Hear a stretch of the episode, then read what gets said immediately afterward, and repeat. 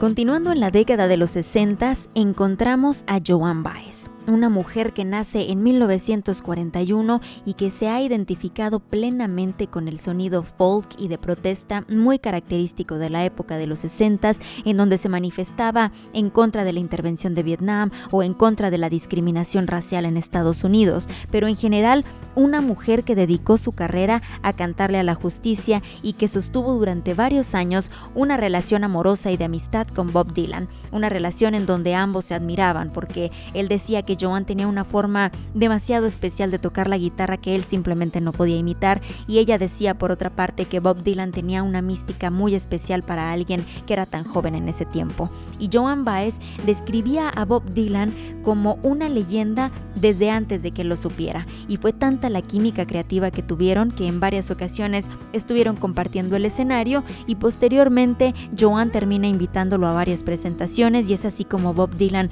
comienza a componer también canciones para ella al inicio de la trayectoria de Joan. Y después de esto, la carrera de Bob Dylan comienza a despegar. Y a partir de aquí también todo se fue complicando porque ellos también comenzaron a distanciarse debido a que, bueno, Joan Baez quería que él también formara parte de este movimiento y de esta visión de tintes políticos en la música, pero él estaba deseando cosas distintas para su carrera. Así que en este momento se dio no tanto una ruptura, pero sí definitivamente un cambio de dirección para ambos. Y Joan Baez ha dicho en varias ocasiones que es bueno hacer canciones que suenen bien, pero que son aquellas que significan verdaderamente algo para quien lo escucha, las que provienen de un lugar muy profundo de quien las crea. Y ese fue el caso de la siguiente canción que escucharemos, que fue lanzada en 1975 llamada Diamonds and Rust, una canción que plenamente es identificada con Joan Baez y que ella misma dijo que en un inicio no estaba siendo compuesta pensando en Bob Dylan,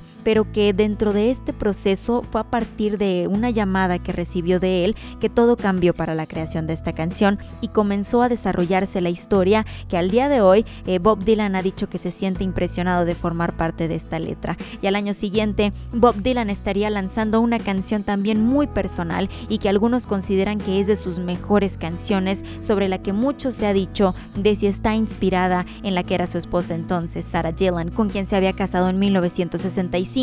y supuestamente estaba teniendo algunos problemas en su relación con ella durante esta época y algunos dicen que después de esta canción lograron reconciliarse durante un tiempo, pero Sara terminó pidiéndole el divorcio en 1977 y pidiendo también la custodia de sus hijos. Los dejo con estas dos canciones, la primera de Joan Baez, Diamonds and Rust, y Sara de Bob Dylan.